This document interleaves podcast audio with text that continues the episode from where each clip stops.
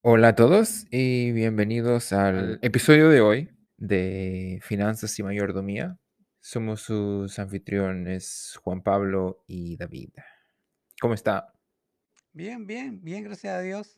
Feliz de estar acá para animar a nuestros oyentes a que las finanzas sean una prioridad en su vida y no algo a los que les tengan miedo. Ya. Después de un tiempo se vuelve algo bien, se, se vuelve algo entretenido, como un, como un juego. De hecho, algunas personas, bastantes personas, lo llaman así. Le, lo llaman un juego. Un In- juego bien inter- serio. Claro, claro. En lo personal me llama mucho la atención estar aprendiendo más y más. Encontrar información, hoy día hay mucha información a mano y es bien estimulante aprender más y más. Al menos a mí me gusta aprender no solo esto, sino muchas cosas y me estimula, me da, me gozo en eso. Bueno, algunas de las personas que nos escuchan han comentado que han aprendido de los principios que hemos expuestos. No son nuestros, son, son de la sabiduría de los que nos predecieron. ¿Así se dice? ¿Predecieron? Por mi lado de la Biblia, Pero funcionan. Funcionan. Al menos a mí me funcionan. Hasta ahora hemos hablado sobre ah, Bansir, que era el am, constructor de carrozas, el que tuvo la revelación de que la razón por la que él no, no tenía, ya la epifanía, no tenía dinero era de que nunca había invertido tiempo en aprender, estudiar las, las reglas que manejan el dinero, o, de finanzas, aprender de finanzas. Después leímos sobre Arcad, que era el hombre más rico de Babilonia, y aprendimos un poco sobre su historia y cómo él fue de, se convirtió de ser un escriba a el hombre más rico de Babilonia. Y él dijo de que su secreto había sido el ahorro ah, disciplinado Disciplinado y responsable. Y la reinversión de, de sus ahorros y las ganancias del mismo. Y ahora, y así termina el- se- básicamente esos son los dos capítulos y ahora nos vamos al capítulo 3.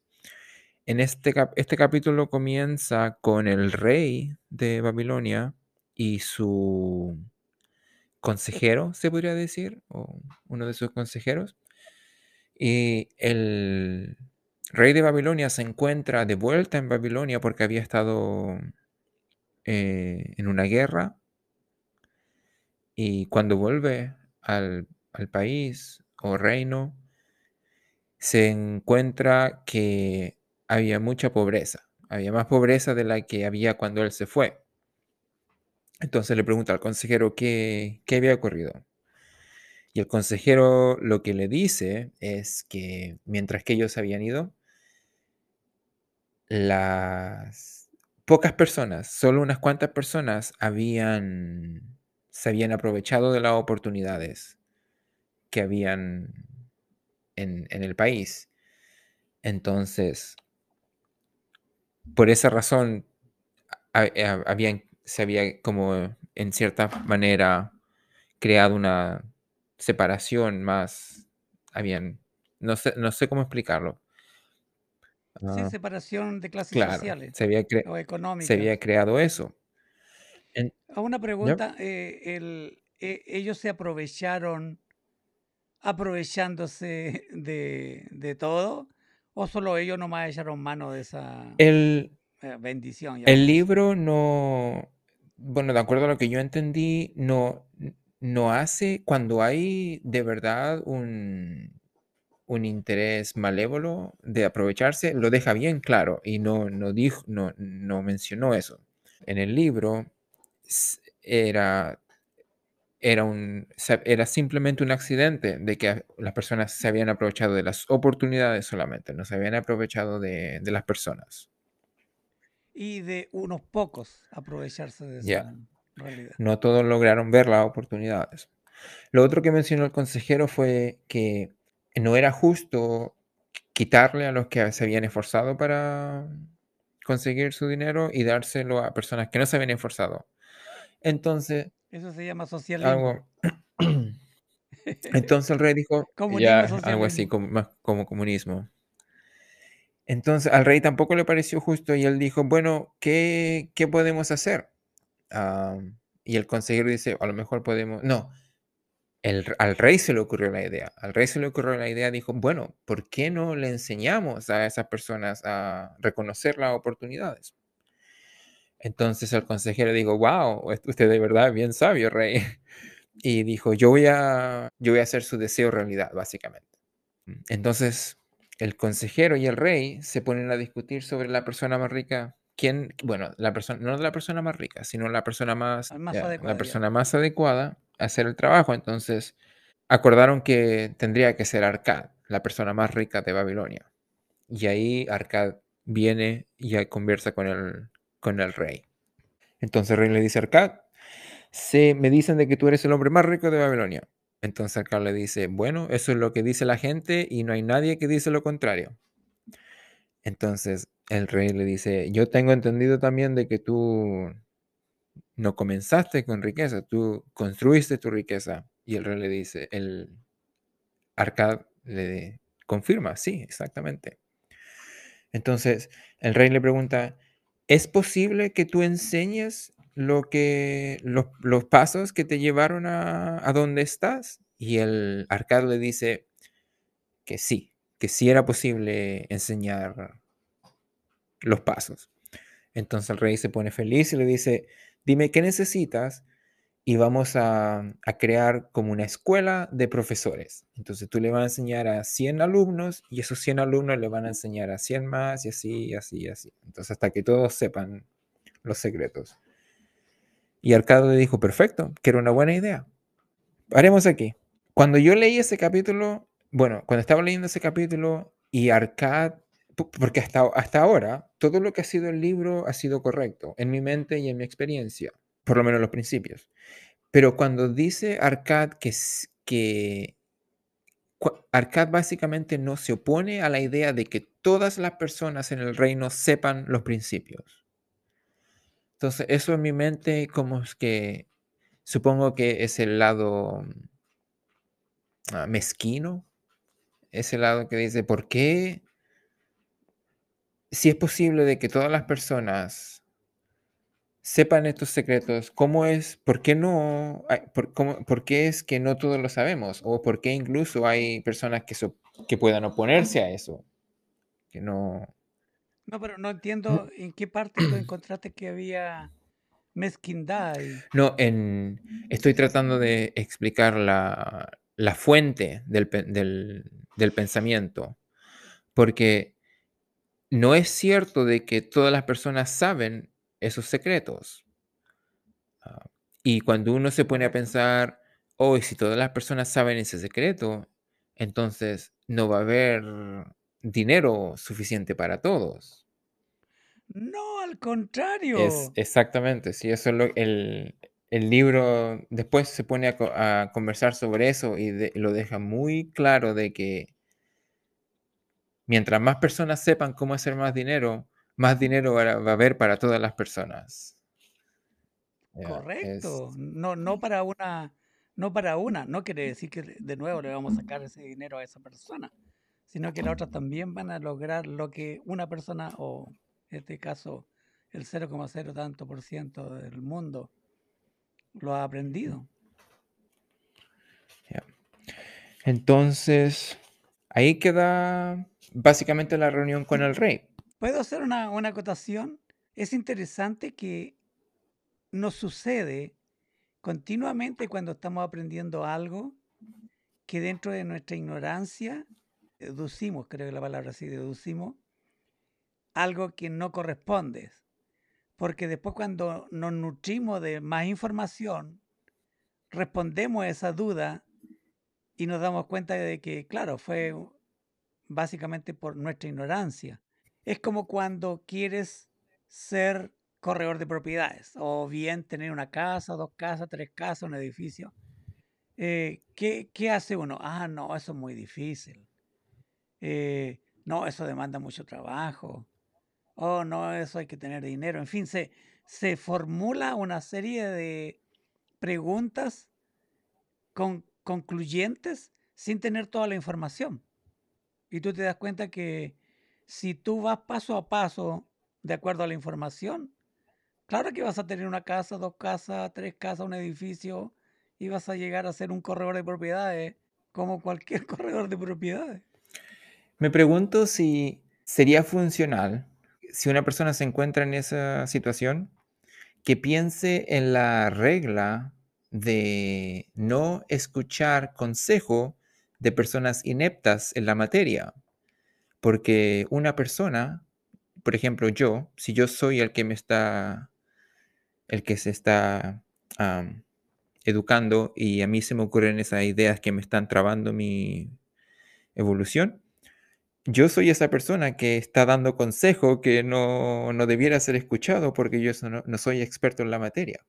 Por eso es que estamos ah, ah, como haciendo una detención para que nuestros oyentes sepan de que eso sucede, eso me ha sucedido, eso sucede ah, normalmente y la solución es seguir de acuerdo a cómo está explícito el sistema de enseñanza. No sacar conclusiones.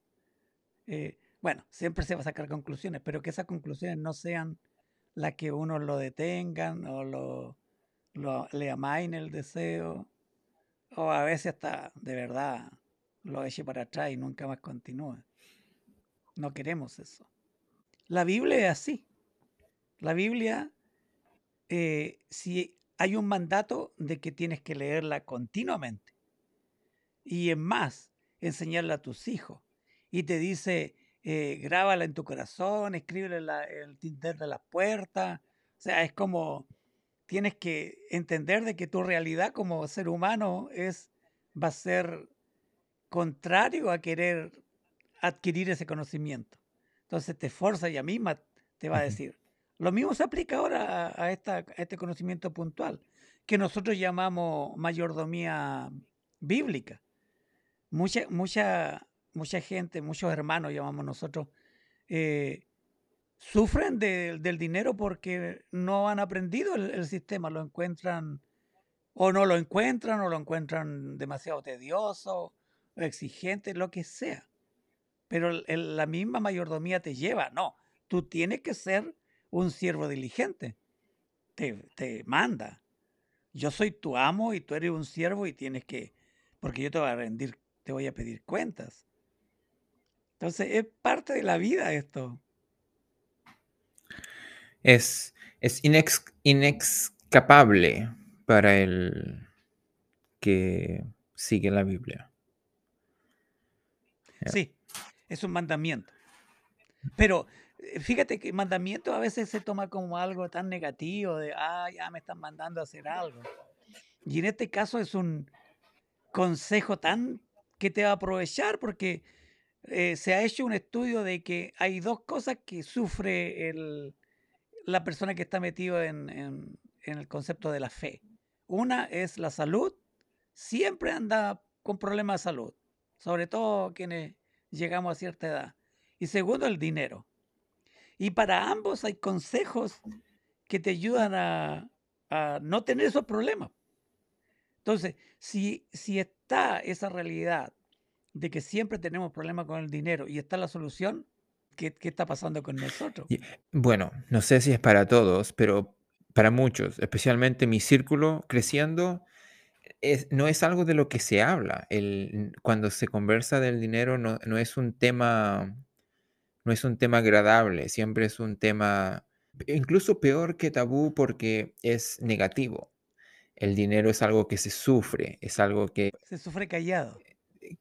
Claro, y, cuando te preguntan sobre el dinero no se puede hacer más que sufrir, porque es imposible mentir, no, sé, no sé cómo, no sé exactamente por qué, pero por alguna razón no, se hablaba de una forma constructiva, se hablaba, se hablaba de una forma como de la que comentaba usted, el tipo de discurso impedía el progreso.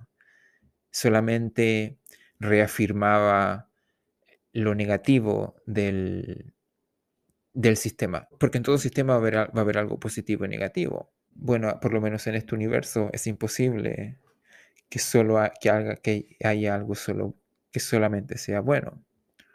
Entonces, es, lo que estamos hablando recién con respecto a qué información estamos adquiriendo, hasta dónde llega nuestra información. Es el resultado de eso. El punto es que si no adquirimos sabiduría, conocimiento, información, consejo, como quiera llamarle, o todo junto, con respecto a la finanza, no espere tener buenas finanzas, porque la salud no es suerte, como el dinero tampoco es suerte. Hay factores de suerte, pero la mayoría es por algo que es funcional, algo práctico. La salud, tú comes bien, hasta Sócrates decía, que la comida sea tu remedio, que el remedio sea la comida. Un hombre secular que no tenía ni un principio de, espiritualidad acorde a la Biblia. Y él ya tenía un, concepto claro de que la salud no era suerte, tampoco la, economía. Y nosotros lo tiramos a suerte. Oh, no, yo nací, yo nací pobre, mala suerte.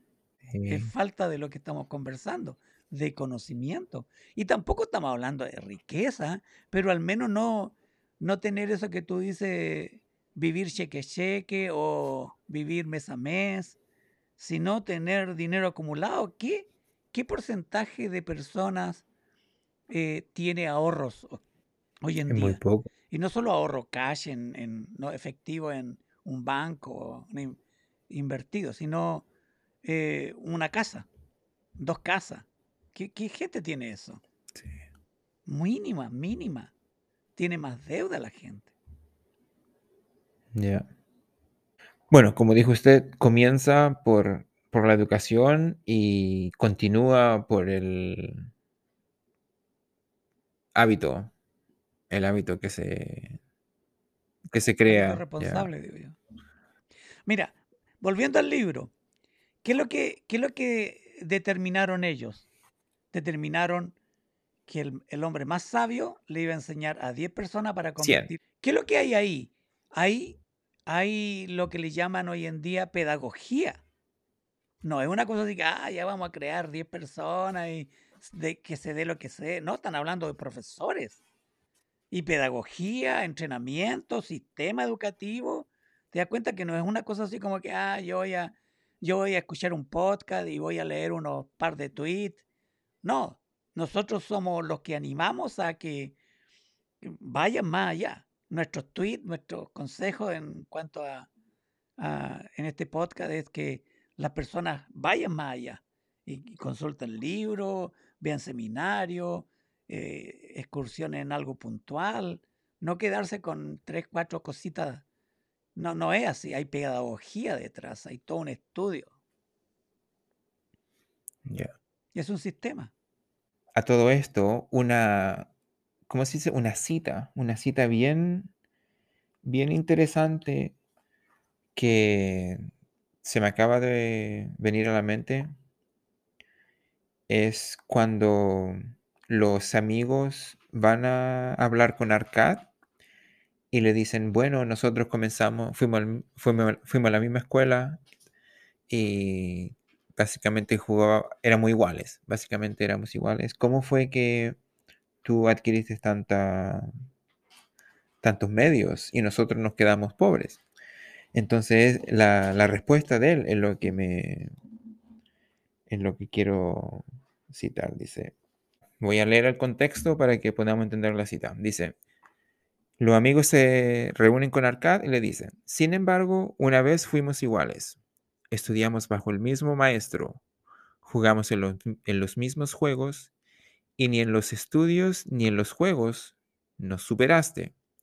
Y en los años desde entonces no has sido un ciudadano más honorable que nosotros. Tampoco has trabajado más duro o fielmente en la medida en que podemos juzgar. Entonces, ¿por qué una suerte caprichosa te señala para disfrutar de todas las cosas buenas de la vida e ignorarnos a nosotros que somos igualmente merecedores?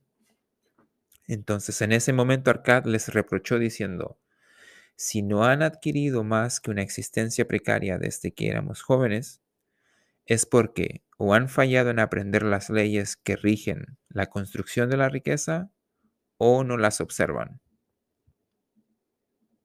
Así. Mira, hay otra cosa que, eh, destacar ahí. Hablan de suerte ellos. O sea, completamente ignorante del, del tema en sí. ok. Y lo otro que, ya, y lo otro que dicen, pero tú nunca nos ventajaste, ni siquiera en los estudios lo dice. ¿Ok? ¿Qué significa eso? Que los estudios no eran acordes a cómo construir Ya. riqueza. Eran, qué sé yo, matemática, ingeniería, qué sé yo, leyes. Sí, es, ojalá que no suene como un disco duro, pero lo que sí, son simplemente hábitos, es, es hábitos, no es, no es ni destreza deportiva, destreza mental, destreza emocional, es solo hábitos que puedes crear y man- puedo crear, mantener y nutrir este hábito. Y si eres, ah, si puedes hacer eso, entonces va a poder, va a poder lograrlo. Obviamente, si- a que no haya ningún, ¿cómo se dice? Ah, ah, una intervención divina. Es, es- es un dicho en inglés que es un acto de Dios, perdón, un acto divino, un acto divino. ¿Qué quiere decir algo de mala suerte? Eh, hay una cosa. Di de nuevo, ¿y qué quiere decir Que quería decir algo como si, a no ser que tengas verdadera mala suerte y ocurra, te pase un accidente o algo trágico. Qué triste, qué triste para nosotros que gracia divina lo pongan como Sí, sí, me pareció un poco Eh, irónico. sí, eh, lo otro, fíjate que, eh, porque para nosotros Dios No, no es es gracia divina, lo, es, es lo único acto, bueno. acto divino. Ya. Eh, hay otra cosa que el dicho no es disco duro, es disco Disco rayado. Ya, disco duro en la parte esta computador. generación. Ya. Ya. Mira, eh, inicialmente nosotros quizás vamos a aparecer nuevamente como disco rayado, porque tenemos que encontrar en nuestro oyente a, a muchas personas que están en ese pie. Si nosotros no supiésemos estadísticas, que es el 60% de, de la población que está endeudada, entonces son de 10, 6 de 160.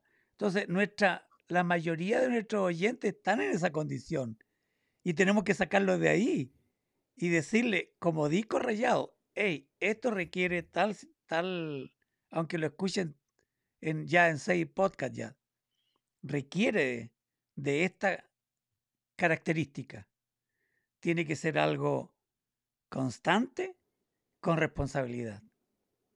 Porque ya estudiamos que si es algo constante, un hábito, por ejemplo, pero no responsable, tú puedes llegar al, número 9 y se acabó tu responsabilidad y vas a tener que empezar a, empezar del, del 1 de nuevo. Entonces tiene que haber algo responsable. Uno no puede. Yo entiendo que hay personas que, ok, se, va a to- se van a tomar un mes, dos meses, tres años, Ya. 40 años hemos, hemos hablado, pero que al final lleguen a esa realidad, no, no se queden en el camino. No es necesario sufrir. Ya. De hecho, no es necesario ese, ese tipo de sufrimiento. He descubierto que si no ahorramos inicialmente, si no comenzamos a ahorrar, es como que el primer peldaño eso. No vamos a salir de ahí. Lo opuesto al ahorro es la deuda. Lo opuesto a la deuda es el ahorro. Bueno, con eso podemos a lo mejor indagar más profundo en lo que Arcad tiene que decir particularmente acerca del ahorro. ¿Ya? ¿Me parece? Perfecto, perfecto. Arcad, cuando, bueno, establece la escuela y se va, se va a dirigir a la primera clase. Entonces estaban todos los, los- los estudiantes reunidos y de acuerdo al libro todos tenían, todos lucían diferentes. Tenían todos tipos de eh, profesiones, of- oficios, profesiones o oficios, ah, todos colores, tamaños, razas, de, de todo, había de todo en esa clase. Edades. Ya, edades. Un otro detalle interesante es que cuando Arcad entra a la sala, todos dicen, wow, mira, es el hombre más rico de Babilonia. Y, otra persona dice, "P- pero si luce como uno de nosotros. Entonces me pareció, ese detalle me pareció interesante también. Lo que nos enseña eso es que esto, esto no es exclusivamente para, para un adulto un blanquito o un moreno. Eh, disculpen el concepto de raza o sexo. No, esto es para todo mundo. Y, no, y tampoco inteligencia. Grado de lo IQ que le llaman. Ah, ¿Cómo le dicen en español eso? IQ. Mire, yo conozco una persona muy cercana. No quiero, no quiero, puedo decirlo. Mi papá rico no llegó tan lejos en los estudios como yo. Y mi papá era rico y yo no. En otras palabras podríamos decir, yo era más inteligente que él. ¿En qué área? Pero no en, la- el, producir riqueza.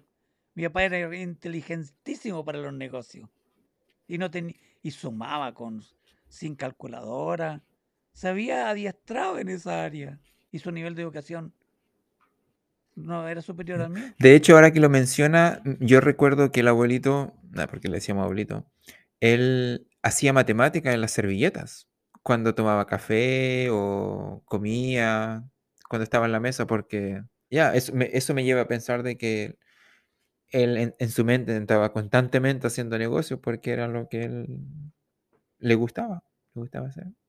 Lo que estamos apuntando a esto es que eh, los oyentes que nos estén escuchando van a decir, ah, no, pero esto es para estos que están en Estados Unidos o estos que ya tienen un nivel de educación eh, que pasaron por la universidad. No, no, no, no, amigo, no, hermano. Esto es para usted, para usted, para todo mundo. De nuevo, no estamos hablando de riqueza, estamos hablando de que no sufra mensualmente, no sufra por el dinero. Al contrario, le sea una bendición. Entonces, el- ellos se sorprenden de que Arcad era una persona común y corriente. Y Arcad les dice, bueno, se introduce, dice que él estaba ahí para enseñarles las, las reglas que él había aprendido y que le habían ayudado a llegar a estar donde estaba él en ese entonces. Y este capítulo comienza de la siguiente forma. Dice, Arcad se dirige a un hombre pensativo en la segunda fila. Y esto es otro, es, es tan oportuno para lo que estábamos hablando. Dice, amigo, amigo mío, ¿a qué oficio te dedicas? Yo, respondió el hombre, soy escriba y grabo registros en las tablillas de arcilla. Incluso en ese trabajo yo mismo gané mis primeros cobres. Por lo tanto, tienes la misma oportunidad de construir una fortuna. Que es básicamente lo que usted estaba diciendo. Se dirigió a un hombre más atrás y le dice, por favor, dime también, ¿qué haces para ganarte el pan? Yo, respondió este hombre, soy carnicero. Compro las cabras que los granjeros crían, las ya, y vendo la carne a las amas de casa y las pieles a los fabricantes de sandalias. Entonces acá dice, porque también trabajas y ganas, tienes todas las ventajas para tener éxito que yo poseía. De esta manera, Arcad procedió a averiguar cómo cada hombre trabajaba para ganarse la vida. Cuando hubo terminado de interrogarlos, dijo, Ahora mis estudiantes pueden ver que hay muchos oficios y trabajos en que los hombres pueden ganar monedas. Cada uno de los medios de ganar es, una, es un arroyo de oro del cual el trabajador desvía por su labor una parte a su propia bolsa. ¿Se entiende eso? Sí, sí, y, e- y es, y es importante resaltarlo, porque antes de ahorrar está el principio de trabajar. Dice, cada uno de los medios de ganar es, es un arroyo de oro del cual el trabajador desvía por su labor una parte a su propia bolsa. Por lo tanto, a la bolsa de cada uno de vosotros fluye un ahorro de monedas grande o pequeño según su capacidad. ¿No es así? Esto es, esto es autoevidente. Hay personas que ganan poco dinero, personas que ganan mucho dinero. El abogado va a ganar más dinero que un, no sé, un profesor. Eh, lo que hay que acentuar aquí es que es obvio que antes del ahorro está el trabajo. Porque nosotros no somos muy partidarios de ganancias deshonestas, eh, juego de azar, que si se da, se da. Nosotros no somos partidarios de promover eso, pero si alguien ah, por cosa de la vida llegó a eso, eh, tiene que saber cómo administrarlo. Pero el punto que resalta aquí el libro es que lo que se va a obtener para producir más riqueza es el trabajo. Ya, exacto. Yo creo que ya lo he dicho, la Biblia nos dice que el que no trabaja, no coma, dice. O sea, la Biblia te también te, te manda, te da a entender que lo mejor es el trabajo para producir riquezas. El trabajo que te dignifica. ¿Qué quiere decir eso? Que hay trabajos que como persona uno lo humillan, lo, rebajan y no somos, no aconsejamos que alguien eh, vaya a ese tipo de trabajo. Ah, tiene que ser muy grande la necesidad, pero hay, hay más trabajos que dignifican a la persona que no dignifican. Por aquí, aquí lo que se dice como el trabajo más mínimo es el McDonald's, ¿dicen cierto? Trabajar en McDonald's es como el trabajo. Simple, como que no se requiere de mucha actitud o habilidad. Y que, y que tampoco paga muy bien. Bueno, una persona, poniendo como ejemplo, mal ejemplo diría yo, pero como se usa mucho acá, que trabaja en McDonald's, puede eh, crear riquezas. Bueno, pues de hecho, el barman no está tanto más arriba que el que trabaja en McDonald's y yo soy barman, entonces... Ya, pero, pero a ti te dan buena propina. Ah, bueno, es que yo soy buen barman. Ah, es que al, de McDonald's no, no pueden, sí. No, no, es, tiene, tiene toda la razón. Es, siempre el, lo que dice Arcad, si tienes ingresos, tienes la oportunidad. Hay otra cosa que hay que acentuar, que uno puede decir, oh no, pero no, no va a ser más riqueza el que trabaja en el McDonald's que un abogado. Depende. Porque un abogado puede ganar 10 eh, mil dólares al mes y el que trabaja en el McDonald's gana mil, pero el abogado puede que ahorre lo mismo que va a ahorrar el del McDonald's. Dice, por lo tanto, a la bolsa de cada uno de vosotros fluye un arroyo de monedas grande o pequeño según su capacidad. ¿No es así? Fue establecimos que sí es así. Después dice, entonces acordaron que así era. entonces continuó Cat.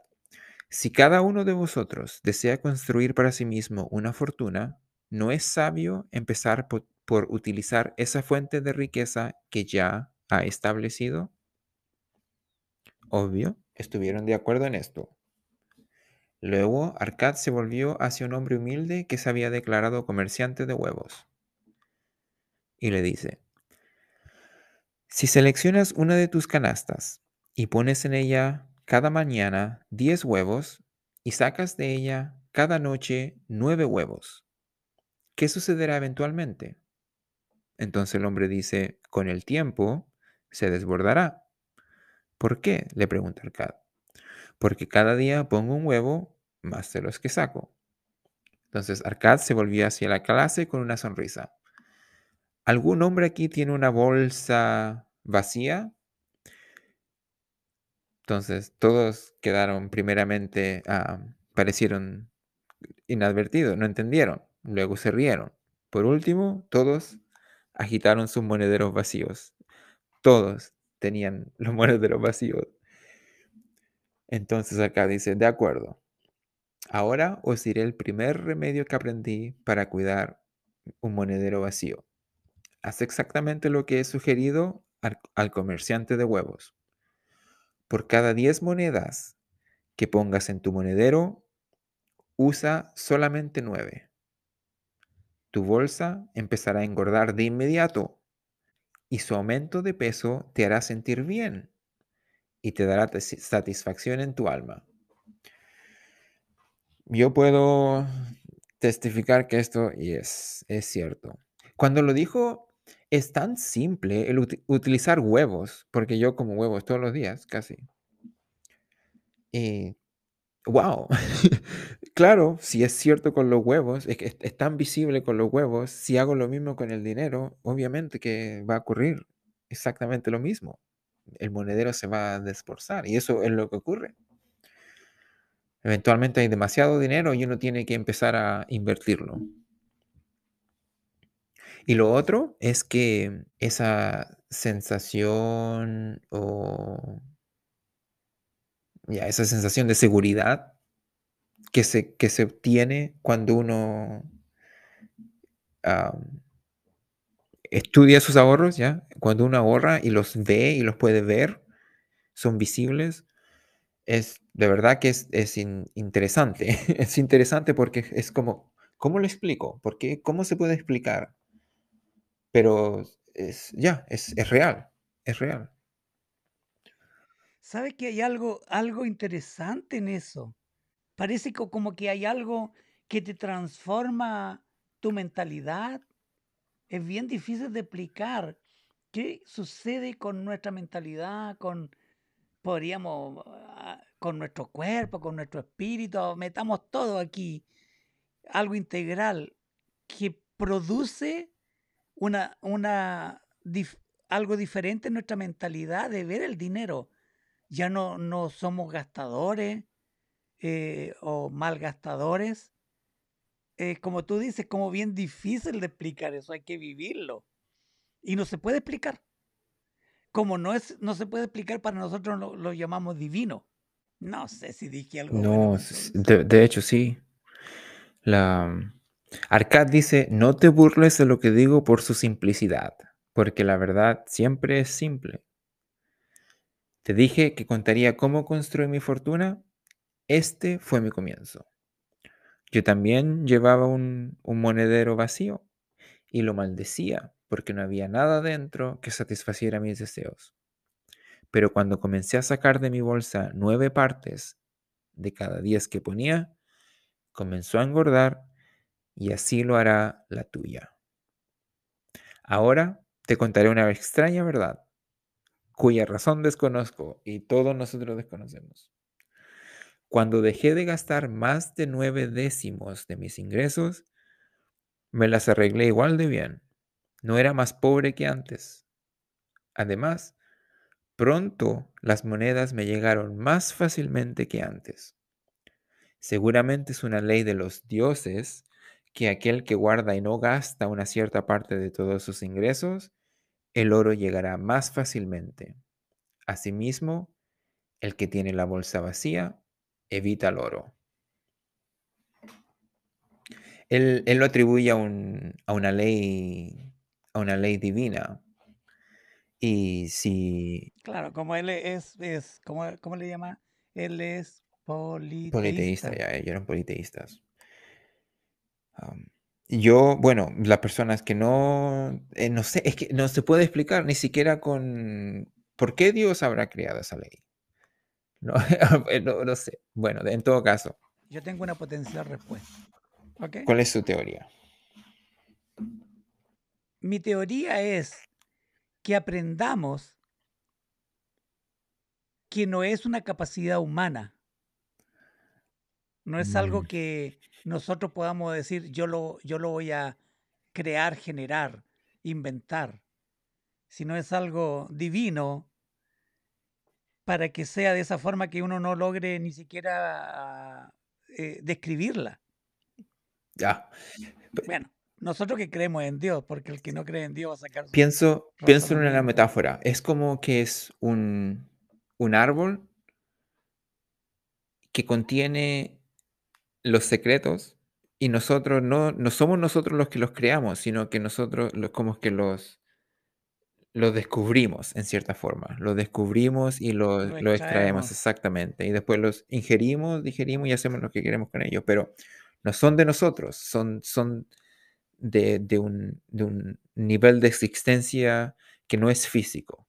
Recuerdo que una conversación que tuvimos, nosotros hicimos mención a eso. No sé si quedó grabado en un podcast. Que tú dijiste es, dijiste es una ley universal, está ahí. Lo, lo describimos de esa manera. Para, para el ateo va a decir, sí, es una, es una ley que se creó porque no la puede describir en sí. Él podrá decir también que la inventamos, pero cuando nosotros no llegamos a describir eso, porque no estamos describiendo el proceso en sí como se hace, sino lo que se siente. ¿Cómo es que ahorrando el 10% en este caso, o un porcentaje, nunca hemos dicho una cifra exacta, siempre se nos repite el 10% nomás. ¿Cómo es que nuestro ser cambia de parecer?